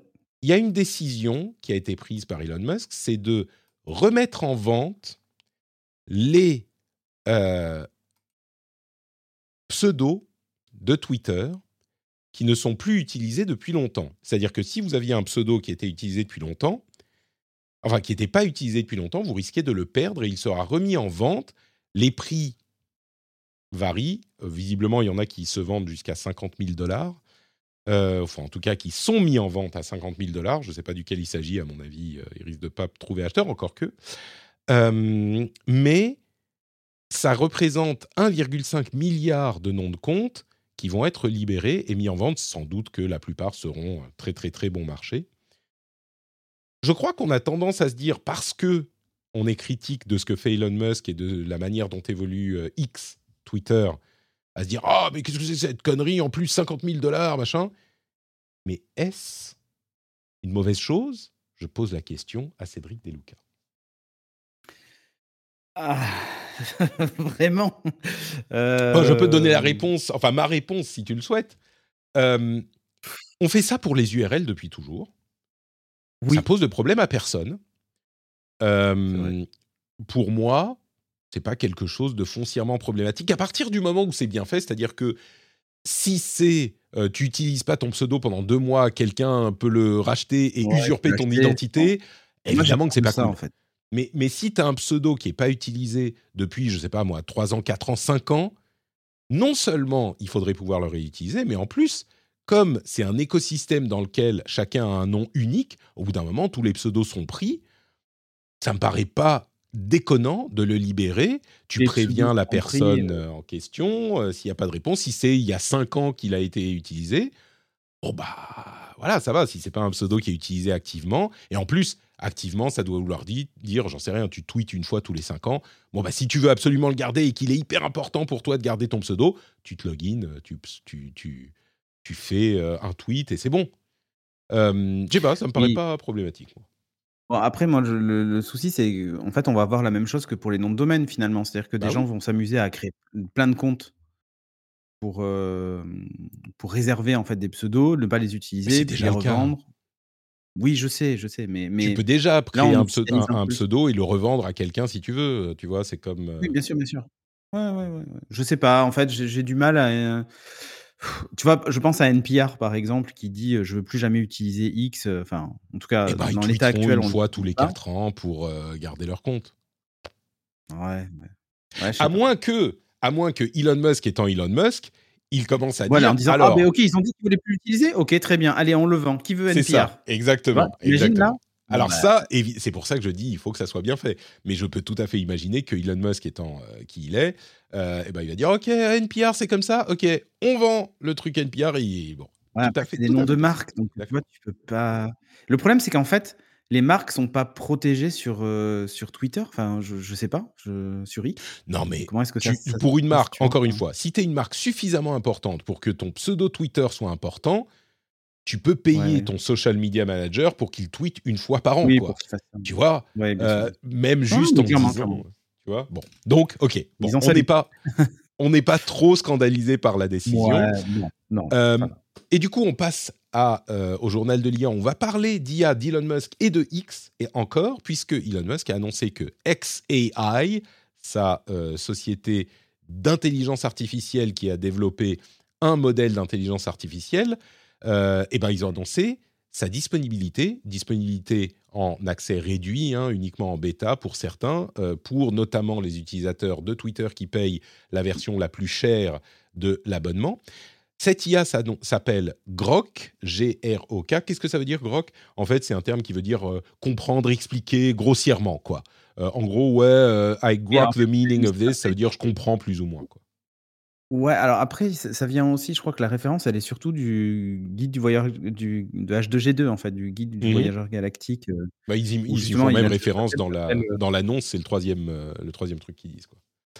Mais mais en gros, euh, là où c'est un petit peu plus problématique, c'est que Grok est un modèle d'IA qui, selon Elon Musk, fait mieux que certains dans certains domaines. Enfin bref, c'est un peu vague jusqu'à ce qu'on y ait vraiment accès. En fait, c'est un GPT 3.7, d'après ce qu'ils disent. Ouais, bon. pas, pas 4, mais, mais voilà. J'attends de voir. Mais surtout, il est entraîné sur les données de Twitter et Elon Musk dit un truc du genre, je résume, il dit un truc du genre, bon, euh, Grok, il a un petit peu une personnalité euh, un petit peu euh, sarcastique et rigolote, hein, donc si vous n'aimez pas l'humour...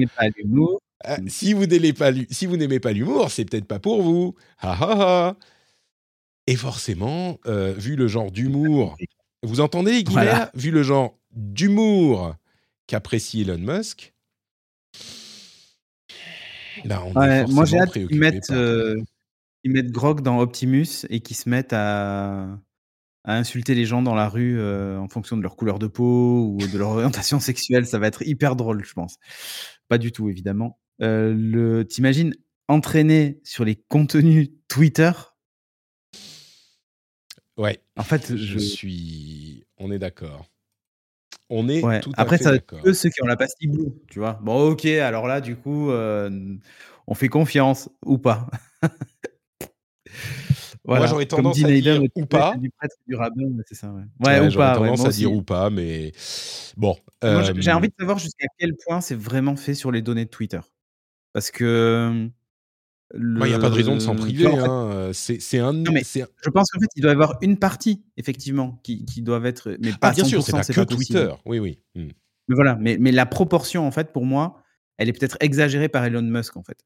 Sur, euh, sur la quantité vraiment de, de, choses qui ont été apprises à partir de X, en fait. D'ailleurs, on dit Twitter, mais il faut dire X. Oui. Bah, le truc, c'est qu'ils euh... ont certainement utilisé autant de données que possible parce qu'on sait que pour ces modèles, plus tu as de euh, ah données, meilleurs ils sont. Euh, il a utilisé autant que possible comme tous les autres, sauf qu'il a restreint l'accès à Twitter. Et Twitter, bon, bah, c'est beaucoup de contenu aussi. Et il a, euh, j'imagine qu'il a envoyé tout Twitter autant qu'il pouvait euh, dans son modèle, alors qu'il a été traité de manière un petit peu différente peut-être. Mais même tout Twitter, je ne sais pas si ça représente en proportion quelque chose d'important, mais ça veut dire que, par exemple, si tu lui dis euh, tweet comme euh, machin, fais comme Twitter pour, pour telle personne ou dans le style de Twitter, il le fera peut-être mieux que d'autres modèles qui ont moins accès ou dans leur dernière version moins accès à Twitter, et je suis pas sûr que ça soit une bonne chose, surtout avec. Ah, il est un petit. Quel est ce, ce qu'est-ce qu'il dit exactement? Il dit Grok is designed to answer questions with a bit of wit and has a rebellious streak.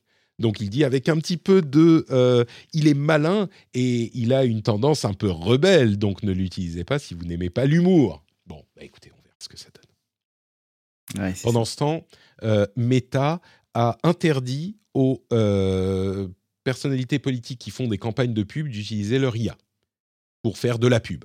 Donc, au moins, oh, c'est clair. évidemment, ils vont pas le faire.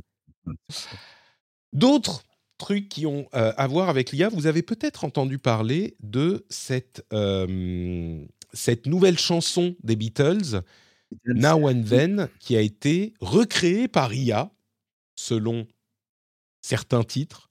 En fait, c'est pas tout à fait ça. Qu'est-ce qui s'est passé Paul et Ringo avaient un enregistrement de cette chanson qui s'appelle Now and Then, qu'ils avaient, euh, qui était un petit peu qui n'était pas assez clean en fait. Il y avait la voix de John Lennon qui était euh, obscurcie par la ligne de piano, je crois. Et ils avaient essayé de la nettoyer pendant longtemps. Ils avaient déjà essayé une vingtaine d'années. Ils n'avaient pas réussi. Le piano, dès qu'ils montaient le volume pour l'un, ça montait le volume pour l'autre. Donc, ce qu'ils ont fait, c'est qu'ils ont utilisé un outil d'IA pour séparer la voix et le piano et réutiliser la voix ensuite sur des pistes plus clean. Donc, c'est effectivement un truc qui a été rendu possible grâce à l'IA, mais pas du tout euh, un morceau qui a été recréé à partir de rien où la voix de John Lennon aurait été recréée par une IA ou ce genre de choses. Pas du tout. Donc c'est pas genre les chansons des Beatles recréées, euh, imaginées par IA, même si ça, ça arrivera et ça arrive déjà. Là, c'est complètement différent. C'est vraiment un, un morceau existant qu'ils n'avaient pas pu obtenir dans une forme exploitable jusqu'à ce qu'ils utilisent cet outil d'IA. C'est cool. Moi, je trouve ça sympa. Ah oui, c'est bien. C'est bien, c'est bien. On commence à avoir des incidents également euh, plus problématiques. Euh, il y a en, au New Jersey, aux États-Unis, je suis sûr que ça, ça a eu lieu ailleurs, mais ça a fait euh, pas mal de bruit, des étudiants qui ont partagé des photos nues et pornographiques, enfin nues, pardon, ce qui les deux sont peut-être interchangeables, mais des photos nues d'étudiantes existantes dans laquelle, en fait, la manière dont ils avaient créé ces photos, c'était en prenant le visage d'une étudiante existante, c'était, c'est dans un lycée, hein. donc d'une lycéenne existante, et en la mettant, en, en, créant, à partir du visage, des photos de femmes nues. Et ils sont mis à les partager dans le lycée, évidemment, ça a créé une grosse euh, polémique, comme on peut l'imaginer, et ça impose aux parents et aux lycéens et aux, euh, comment dire, aux professeurs et à l'autorité de l'école euh, d'avoir les conversations sur le sujet. C'est intéressant l'article du Wall Street Journal parce qu'ils disent vraiment que ils expliquent à quel point ça a été une approche d'éducation de parler de ces problèmes et de ces sujets. Évidemment, l'idée de créer une photo de nu d'une personne euh, c'était déjà possible. Hein. on pouvait faire avec du Photoshop, avec du FaceSwap, avec du machin, c'était possible. Là, c'est encore une fois la question de ben, ce qui était possible en même pas euh, analogique, mais en, à la main, est aujourd'hui possible à automatiser de manière très simple. On a parlé plusieurs fois dans cette émission. Et donc, les problèmes que ça pose sont différents. Et j'imagine que tous les lycées doivent, avoir, doivent commencer à avoir ce genre de problème aujourd'hui. Ah oui, oui. Mais en fait, c'est le c'est pas nouveau. C'est-à-dire que en fait, simplement avant, ça nécessitait une, connaissance, tu vois, de Photoshop typiquement, etc. Pour faire ce type de montage, évidemment. Mais là maintenant, ah, tu le fais depuis ton téléphone, dans, dans le creux de ta main, sur place, directement en fait. C'est ça en fait le, le, la difficulté. Et c'est ce qu'on expliquait finalement tout à l'heure. C'est-à-dire que l'IA est capable du meilleur comme du pire. Aujourd'hui, c'est hyper simple de, modifier des choses, de, truquer des photos, etc., directement depuis, depuis son smartphone. Et en fait, ça pose là ouais, de, vraies questions sur l'exploitation de tout ça. C'est-à-dire qu'à la limite, avant, quand il y avait des montages Photoshop, tu devais avoir deux images et t'en faisais qu'une. Et du coup, c'était entre guillemets assez facile de voir que c'était faux. et je dis mets des guillemets parce que certaines fois, c'était sans doute bien fait, tu vois mais ça nécessite un skills, enfin voilà. Mais là, en fait, c'est plus complexe. Et surtout, tu vois, quand on parle de Grok tout à l'heure, là, qui répond à des questions, quand Elon Musk va sortir son IA qui va générer des images sans aucun filtre, mmh. parce qu'en fait, il veut que tout soit possible de générer, et sans doute même de la pornographie. si un jour ça, ça arrive, bah c'est fini. C'est-à-dire qu'en fait, tu donnes en seed le visage d'une personne et tu dis, bah génère-moi même une vidéo ou ce que tu veux en fait avec ce truc-là. Et c'est là que ça pose un vrai problème. C'est on perd le contrôle de notre pas de notre identité, mais mais en fait, on perd le contrôle de notre image, en fait, de manière globale. Et encore une fois, tout ça était possible avant. C'est juste que maintenant, c'est plus facile et, cette automatisation change, change tout. ce qui me paraît intéressant, c'est que l'approche visiblement de l'école en question dont il parle dans l'article, comme je le disais, était vraiment une approche éducative. C'est-à-dire que oui, c'est problématique. D'abord, euh, alors il y a des gens qui disaient c'est scandaleux, inacceptable, il faut qu'il soit renvoyé pour toujours, banni à vie, machin. Mais, j'ai eu l'impression en lisant l'article que presque, et ils auraient dû savoir qu'ils ne devaient pas faire ça, mais limite, ils ne se rendaient pas compte à quel point c'était grave, et ils s'en sont rendus compte au bout d'un moment. Genre, il y en a qui ont carrément effacé les photos d'eux-mêmes et, cette idée que c'est un problème éducatif, un problème d'éducation, pas dans le sens où les parents auraient dû mieux éduquer leurs enfants, c'est toujours compliqué de, tout prévoir et de tout. Mais il faut qu'en tant que société, on euh, réussisse à faire en sorte que les, enfants comprennent, et même tout le monde va faire des conneries, hein, je veux dire, euh, d'une certaine manière, c'est inévitable et c'est presque veux pas qu'on me fasse dire ce que j'ai pas dit, mais c'est normal de faire des conneries et d'apprendre de ces conneries. Euh, mais donc, il faut que l'approche soit éducative et qu'elle inclue tous ces nouveaux cas de figure qu'on n'avait pas jusqu'à, jusqu'ici. Et c'est pour ça qu'il faut les connaître et les comprendre. Donc, bref. Un autre, eh un dernier sujet d'IA. Non? Tu voulais ajouter quelque chose? Non, non, je disais juste et oui, je, je ponctuais, je suis d'accord avec toi. Un article euh, que j'ai trouvé très intéressant, comme souvent sur Rest of World, qui euh, montre comme mmh les politiciens indiens utilise l'IA pour créer des messages politiques à destination de populations dont ils ne parlent pas la langue. C'est-à-dire qu'ils s'adressent avec leur voix clonée dans une langue que eux-mêmes ne parlent pas à des populations euh, juste avant les élections. Et c'est intéressant parce que c'est à la fois sans doute positif parce que ça leur permet de toucher des populations euh, qui ne, recevaient pas leur message avant. Et à la fois, on se dit, mais est-ce qu'il n'y a pas quelque part une sorte de tromperie? Parce que ça peut donner à ces populations l'impression, une sorte d'impression de proximité avec la personne en question, qui est une proximité qui est artificielle. Mais l'utilisation est intéressante et, cette dualité me paraissait euh, notable, quoi. Oui, et tu as raison. et c'est perturbant. En fait, ça me rappelle l'époque de que les moins de 20 ans ne peuvent pas connaître, mais euh, tu sais, de, Chirac et sa marionnette au guignol, en fait, tu vois, qu'il avait mmh. rendu sympathique. Super menteur. Euh, voilà, exactement. Et en fait, c'est devenu un personnage sympathique et on est vraiment dans ce truc-là, en fait. C'est-à-dire que ça, ça, crée une proximité avec les gens de, de, de, Chirac à l'époque, qui pourtant, s'il n'y avait pas eu ça, je suis pas certain. Alors, je dis pas que c'est grâce uniquement au Guignol que Chirac s'est fait réélire, etc. Enfin bref. Mais mais il y, y avait ce côté, ça l'a rendu sympa. En fait, on est un peu sur ce schéma-là, tu vois, de mmh, bah ouais, on se sent, comme tu disais, une certaine proximité, un mmh. certain. ouais, je, je, et je, trouve que ça ressemble un peu à ça, en tout cas. Enfin, pas, pas, exactement, mais tu vois, ça, on se rapproche un peu de ça, en fait. Et, et, mais pour être clair, ça va encore plus loin là, parce qu'il y a aussi cet aspect de possibilité de toucher des gens. Il y a plein de euh, personnalités politiques qui ne pouvaient pas euh, parler à une immense partie de la population indienne qui ne parle pas anglais ou qui ne parle pas hindi. Enfin, je ne sais plus combien il y a de langues différentes en Inde, mais oui, oui, oui, ça c'est une problématique locale euh, forte. C'est ça. Comme la Belgique, effectivement. c'est marrant parce que tu sais, tu sais, on en rit, mais c'est une, une qu'à moitié une plaisanterie finalement.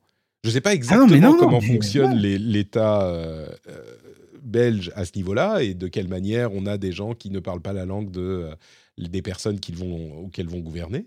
Mais non, c'est intéressant.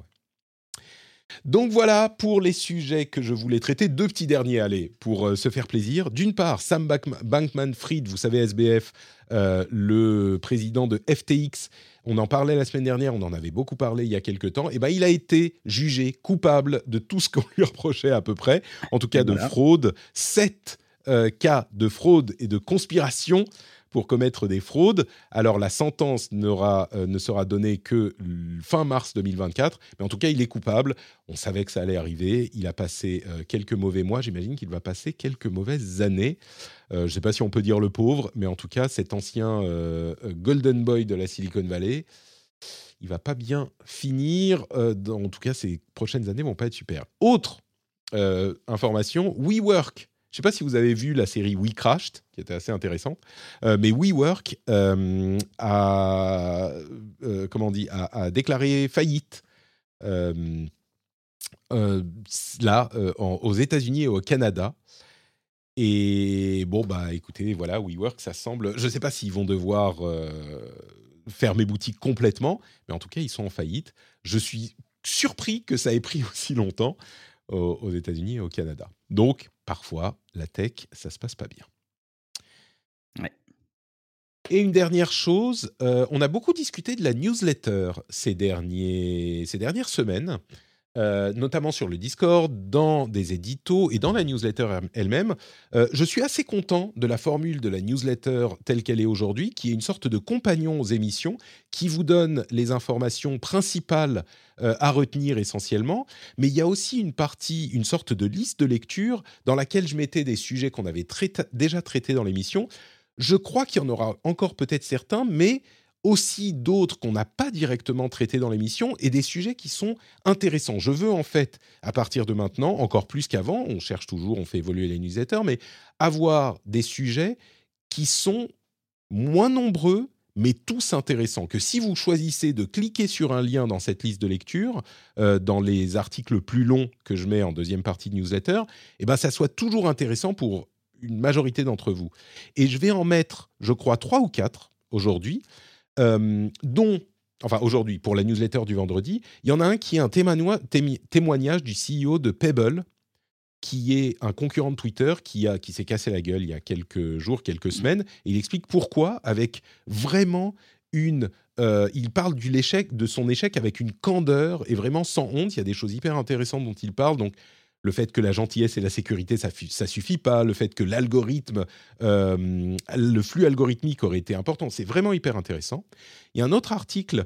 Euh, qui liste les réactions des différentes sociétés qui développent des IA aux problèmes de copyright et ils lisent tout ça les unes après les autres et leur approche avec des angles hyper différents, vraiment la manière dont ils pensent à la relation entre l'IA et le copyright.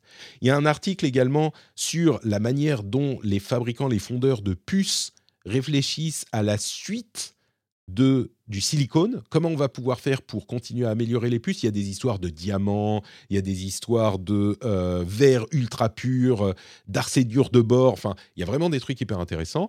Et enfin, un euh, lien vers une société, le travail d'une société qui s'appelle Fusus, je ne sais pas comment ça se lit, Fuse US, qui réunit les caméras de surveillance d'entités privées et publiques dans différentes villes des États-Unis pour les mettre à disposition des services de police et c'est une sorte d'agrégation de tous les caméras de surveillance qui sont d'accord pour faire partie du euh, service.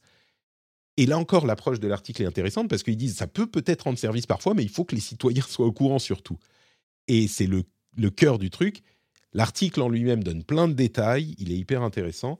Euh, tout ça sera dans la newsletter et je continuerai à l'avenir à vraiment, à la limite, s'il n'y a pas de sujets qui sont suffisamment intéressants pour être dans la newsletter, bah, je les mettrai carrément pas. Il y aura pas cette section la semaine où il n'y a pas de sujet vraiment intéressant. Cette semaine, il se trouve qu'il y en a quatre. Généralement, je, pense qu'il y en aura au moins deux, trois, quatre, pas plus que ça pour la, pour la tech. Et euh, je vais l'envisager de cette manière à l'avenir. Donc je pense que c'est un bon équilibre entre le compagnon avec les sujets principaux, si peut-être que vous n'avez pas eu le temps d'écouter l'émission, machin, et des trucs en plus pour la newsletter. Évidemment, le lien vers la newsletter pour s'abonner est dans les notes de l'émission sur notrepatrick.com. Merci Cédric d'avoir passé cette euh, combien de temps? Une heure et demie avec moi? Oh C'était long et tu n'as pas mangé. Mais passionnant. Non, non, non, mais ça va, t'inquiète. Ça va? Ok. Dis-nous où on peut te retrouver quand tu n'es pas dans le rendez-vous tech avec moi. Ah, sur le Discord de Patrick, sur, sur euh, le Twitch de euh, Patrick, sur le YouTube, on est en live sur YouTube. Ça. Sur, le Blue Sky, euh, ouais, sur Blue Sky, c'est Cédric Deluca aussi, je crois. Ouais, c'est ça. Sur X, Cédric Deluca. Euh, j'ai pas mal de projets qui arrivent, mais, mais pour le moment, c'est un peu en veille. C'est la, la, rentrée, en fait, pour moi, se termine mmh. bientôt. C'est long, la rentrée universitaire. Je comprends. Euh, et donc, du coup, ouais, je suis un peu occupé, donc c'est un peu complexe, mais je vais reprendre bientôt, moi aussi, les lives et tout ça. Et voilà, donc, du coup, bah, si vous me suivez sur ces réseaux, vous, vous en saurez plus. Magnifique. Merci beaucoup à toi d'avoir été avec nous, Cédric. Pour ma part, c'est Note Patrick un petit peu partout, sur tous les réseaux, plus ou moins. Vous avez les liens dans les notes de l'émission. Et patreon.com slash rdvtech pour soutenir l'émission. Si vous appréciez ce que je fais, ce qu'on fait, la manière dont on traite l'actualité tech, un mélange savant et j'espère euh, un bon moment passé entre euh, à parler des gros sujets et des sujets qu'on trouve peut-être un petit peu moins ailleurs, grâce à, comment est-ce qu'il l'a dit, euh, Monsieur Belding? Il a dit, la qualité de la veille de Patrick, c'est peut-être mon plus gros atout. Ça demande beaucoup de travail, donc si vous l'appréciez, patreon.com slash rdvtech. Je vous en remercie très chaleureusement. Et on va voir comment ça se passe pour le jingle de fin. J'espère qu'il va passer. Je vous dis au revoir et je vous fais des bisous. Ciao, ciao.